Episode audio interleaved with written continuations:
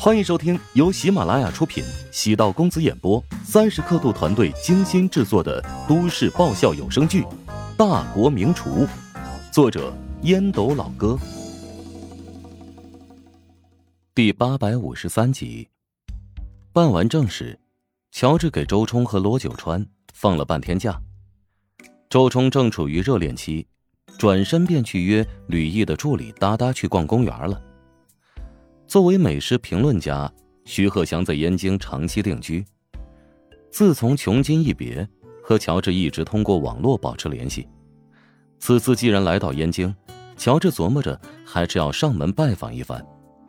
正准备给徐鹤祥打电话，手机出现吕毅的视频请求：“乔爸爸，你那个胖徒弟把我家小助理给拐走了，我没有助理，我寸步难行。” 我虽然是周冲的师傅，但没有资格干涉别人恋爱自由啊！我给他放了假，他想去哪儿我都管不着。今天我也没啥事儿，要不我找你玩去？哦，我等一下要拜访一个老朋友。带我一起去呗，你在酒店呗，等一下和达达一起过来找你。乔治哭笑不得，吕毅这个东北大妞，性格还真是外向开朗。打开笔记本电脑。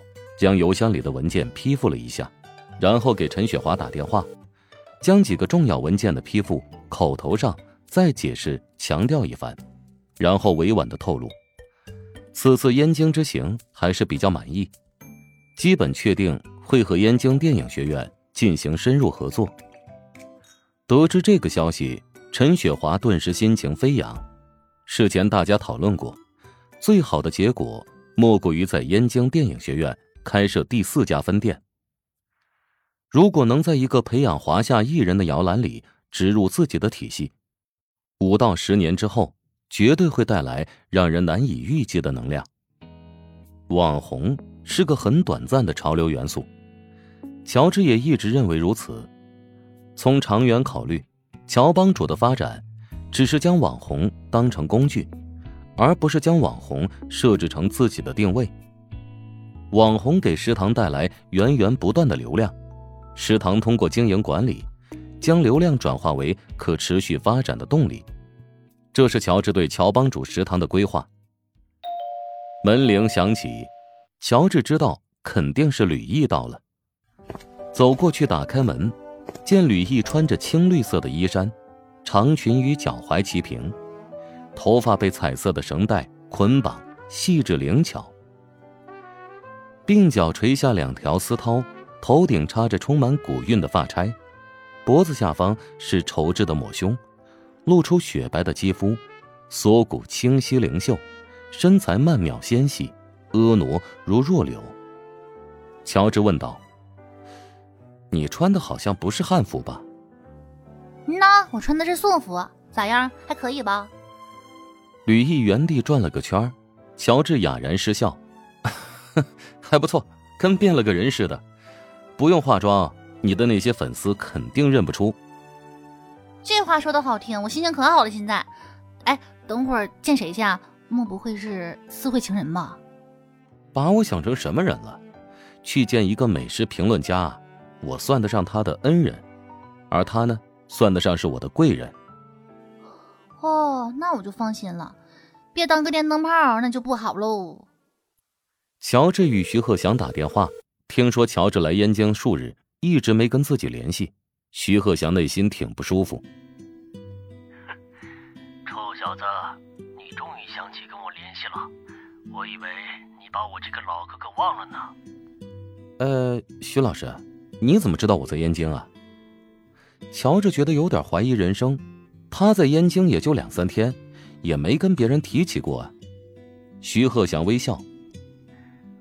我在燕京还算有点人脉，尤其是在餐饮行业，有点名气的酒楼和大厨，见了面都能聊几句五毛钱的。经过这番提醒，乔治反应过来，哦，鱼尾楼的满东流。是啊，你用穷金烤鸭打败满家腌菜的事，如今在燕京的美食圈传得汹涌澎湃。那满东流从八岁就开始学厨，是有童子功的，你赢了他，很了不起。